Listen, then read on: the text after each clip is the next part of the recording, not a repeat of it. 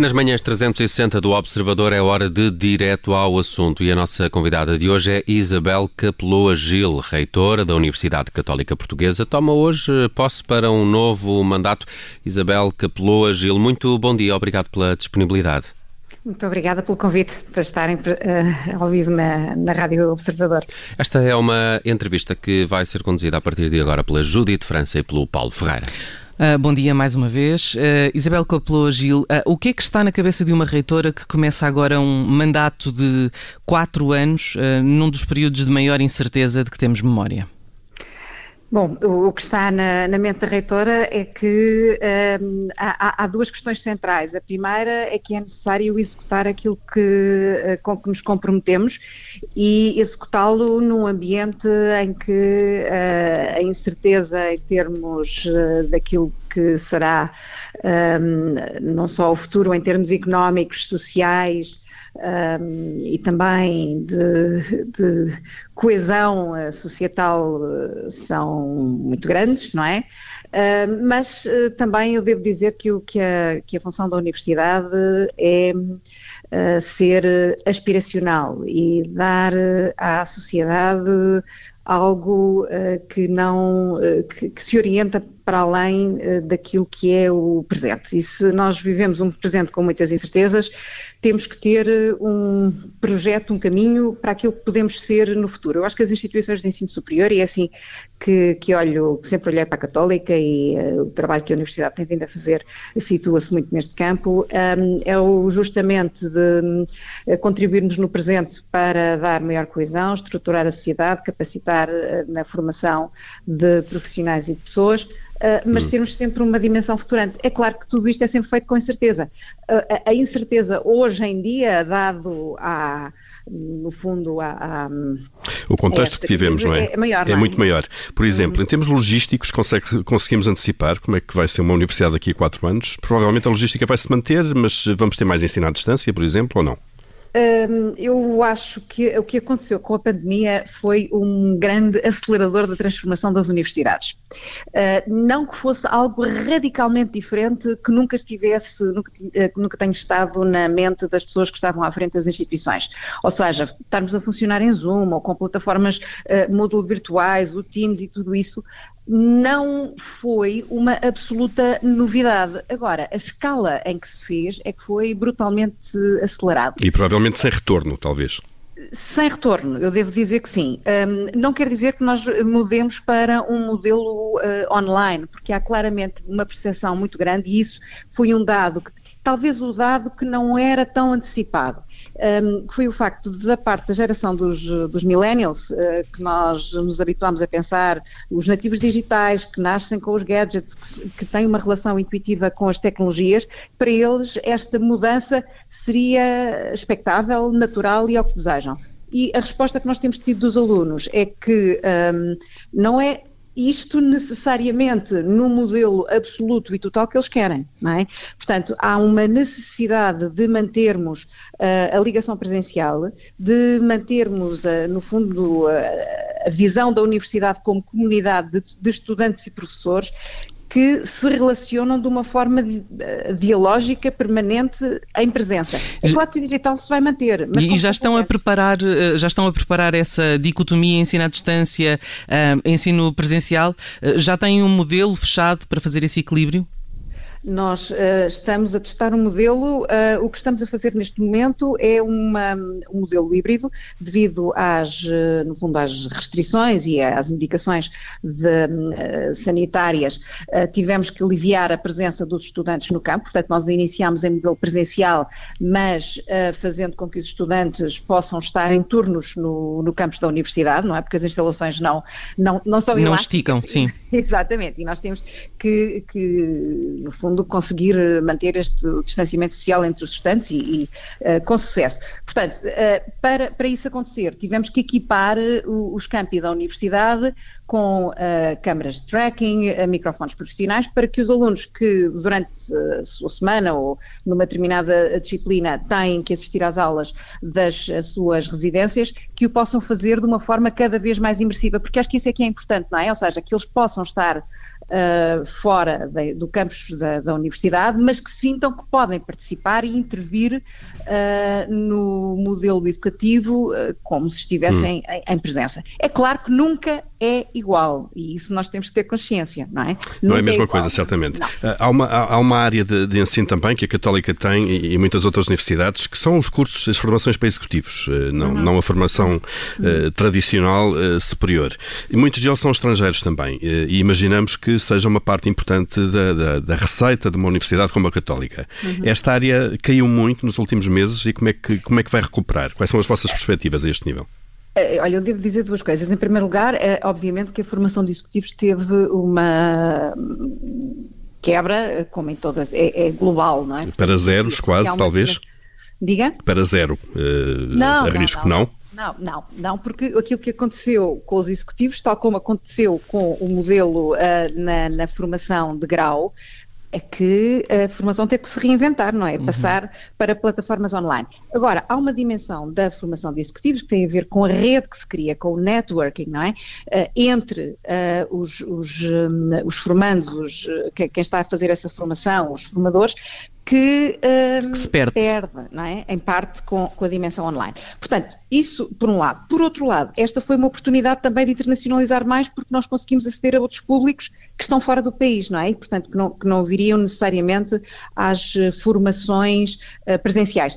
Portanto, uh, uh, estamos num, num momento, digamos, de adequação é? e, tentar repensar verdadeiramente aquilo que é o modelo da formação de executivos. E tentar também. só dizer uma coisa relativamente à, à, resposta anterior. Uma das coisas que nós eh, estamos a fazer, fizemos, foi a criação do Católica Digital Hub, que tem como objetivo justamente uh, desenvolver modelos de uh, educação em contexto digital. Uhum. E assim também tentar manter a receita. Uh, Diga-me, como é que estão neste momento a lidar com a pandemia do ponto de vista das regras? Há universidades que estão a encontrar formas de, de garantir esse cumprimento, um, enfim, pensando que uh, nem todos os alunos uh, vão seguir as regras uh, de forma sistemática. esse tem sido um problema na Universidade Católica? Não tem sido muitas. Estava a falar do enforcement, não é? Como é que nós conseguimos aplicar as regras? Bom, nós fizemos um. os campos estão, estão certificados pela APSER com o Covid Safe, eh, portanto, implementámos as normas da DGS, criámos um manual de boas práticas que foi distribuído aos estudantes, em todas as salas temos, portanto, gel, álcool, os estudantes eh, têm que utilizar máscara dentro, eh, dentro das instalações e no campus em geral, portanto, ao ar livre também. Um, e isso, quer dizer, é repetido, é sistematicamente repetido pelos professores, pelos colaboradores. Um, eu costumo dizer que funciona um bocadinho quase às vezes como guarda prisional, quando entro no campus e vejo um estudante na, na, ao ar livre que está sem máscara, vou lá e digo, mas eles põem... Por regra bem recebida, esse, esse reparo é bem recebido por regra? É, é, é, é em geral é, sempre. Um, agora, nós não podemos, não, não temos coimas, não uh, fazemos vigilância do, dos estudantes uh, 24 horas, não é? Quando estão na, na, nas instalações, portanto, uh, acentuamos muito a questão da responsabilidade individual de cada um, porque só assim é que vamos poder ter, ter sucesso. Uma coisa são as normas que nós uh, implementamos, outra coisa é a responsabilidade individual. Também uhum. vamos desenvolver e vamos aplicar agora Uh, testes de anticorpos para podermos uh, monitorizar. Uh, esses testes vão ser feitos a toda a comunidade? Vão ser feitos uh, parcelarmente. Vão ser parcelarmente. Vão ser por amostragem, consegue-nos dar uma ideia? Sim. São 11 mil alunos que a Católica tem? conferentes de grau. Temos, são 18 mil no total, são em cursos conferentes de grau são 11 mil. 11.200. E, e consegue indicar-nos que percentagem é que vão ser testados? aquilo que vamos fazer é começar, quando houver casos uh, suspeitos, uh, testar as turmas e os professores que estiveram, que estiveram envolvidos, não é? Portanto, em vez de fazermos um rastreio uh, sistemático da população, e já vimos que nós não, aliás, pelo exemplo que já feito por, outra, por outras universidades uh, portuguesas, que, enfim, fazer para, para uma amostragem geral que é óbvio que a, que a comunidade não tem imunidade e, portanto, aquilo que nos interessa fazer é testar cada, vamos testando por amostra à medida que uh, forem surgindo casos, um, para fazer a despistagem para as pessoas saberem uhum. se estão imunizadas, se precisam de fazer o teste. É? Desde os, os 15 casos identificados de, nos alunos do programa. Erasmus, uh, foram detectados mais casos na Católica? Uh, há, há, há, casos uh, pontuais, eu devo dizer que há, uh, por exemplo, para além desses, desses 15 estudantes, temos um professor que também foi diagnosticado, uhum. dois alunos da, da, da, Faculdade de Direito, uhum. mas são casos muito, muito pontuais. Mas como é que procedem normais, é? nesses, como é que procedem nesses casos? Bem, o que fazemos nesta situação, relativamente, primeiro, uh, comunicamos à Direção-Geral de Saúde, uh, que depois faz a, a, despistagem dos contactos dos, um, dos, estudantes ou das pessoas envolvidas, não é? Uh, que, o que fazemos internamente é que a turma, todos os contactos, a turma e todos os contactos do estudante imediatamente passam para a quarentena, portanto, durante os 15 dias seguintes a esse diagnóstico, os alunos passam a receber a lecionação via streaming em casa. Um, fazemos a desinfecção uh, das instalações um, e, e, relativamente aos outros, e isolamos e, e retomamos a, a, atividade. Mas, portanto, hum. estamos a seguir, fazemos. O primeiro, o primeiro passo é comunicar às autoridades para que possam fazer necessariamente o acompanhamento dos contactos uh, da, uh, da pessoa que uh, infectada. Aliás, os, os, colaboradores, docentes, estudantes têm todos essa informação muito clara que caso haja o, o diagnó um diagnóstico positivo, que tem que imediatamente informar a, a instituição. Isabel Capelo Gil, em relação... Muitas vezes isso acontece, quer dizer, fora, no, foi no caso destes dois estudantes também, foram infecções fora da, da do campus da, das instalações da universidade, mas, quer dizer, por precaução, uh, fazemos esta quarentena profilática uh, obrigatória hum. de desinfecção. E em relação ao programa Erasmus, uh, uhum. que, que, é uma marca da, da, da universidade na Europa, uhum. será que o coronavírus o matou, de alguma maneira? Eu não, não, peço desculpa, não, não percebi. Se o coronavírus matou o programa Erasmus. Não acho que tenha acontecido. Eh, e a, e a, prova disso é que os estudantes continuam a vir e nós queremos que eles continuem a vir, não é? Que venham com segurança. Mas vêm na mesma, na mesma quantidade, percentagem, por menos. exemplo? Nós tivemos uma quebra de cerca de 25% no, na, nos alunos que, que, que, que, vinham da, da Europa e também nos nossos estudantes que, uh, que, iam fazer, portanto, as suas mobilidades fora. Uh, mas uh, aquilo que, que, é importante é assegurar a, a confiança e do, dos estudantes que, para, para os países onde vão fazer a sua mobilidade e termos os mecanismos na uh, universidade que lhes permita dar essa confiança e, portanto, e também das autoridades públicas uh, de, de, saúde.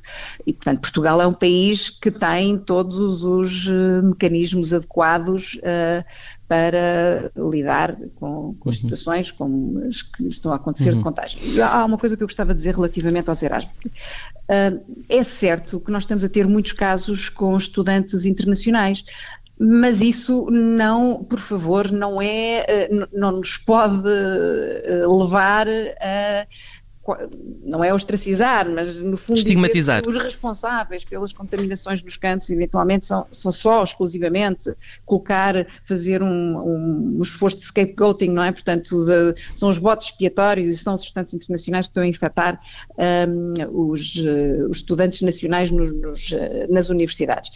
Um, é Uh, o vírus não escolhe nem fronteiras, nem nacionalidades, nem no fundo, nem, nem, nem diferencia entre estudantes Erasmus e estudantes portugueses. O que aconteceu foi que eles foram infectados em, eh, em espaços ou em, em, em locais onde, porventura, eh, havia um aglomerado grande de estudantes que não eram nacionais. Mas não, não se trata de, um, de uma estigmatização e eu acho que é muitíssimo importante acentuar que não podemos, nem queremos, nem estamos a estigmatizar os estudantes os estudantes Erasmus e os estudantes internacionais que nos visitam, não é? Estamos mesmo a terminar o nosso tempo. Isabel Capelou Gil, uh, uh, queria lhe perguntar, uh, um, no final do seu mandato como reitora do anterior, ficou, ficou marcado pela acreditação do novo curso de Medicina. A promessa é que esteja já a funcionar no próximo ano letivo. Um, vai ser possível cumprir esta data? E peço-lhe uma resposta breve, porque de facto o nosso tempo está a terminar. Vai, é mais breve. mais breve do que isto era impossível. Exatamente. Portanto, estará a funcionar em pleno já no próximo ano letivo. Exatamente. Portanto, setembro de 2021. Muito bem, Isabel Capeloa Gil tomou hoje posse para um novo mandato como reitora da Universidade Católica Portuguesa. Foi nossa convidada no Direto ao Assunto de hoje. Isabel Capeloa Gil, muito obrigado pela disponibilidade e bom dia. Muito obrigada pelo convite. Obrigada. Bom dia.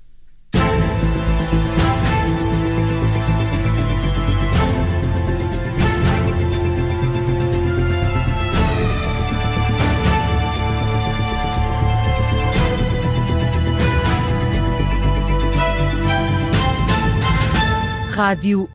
Obrigada por ter ouvido este podcast. Se gostou, pode subscrevê-lo, pode partilhá-lo e também pode ouvir a Rádio Observador online em 98.7 em Lisboa e em 98.4 no Porto.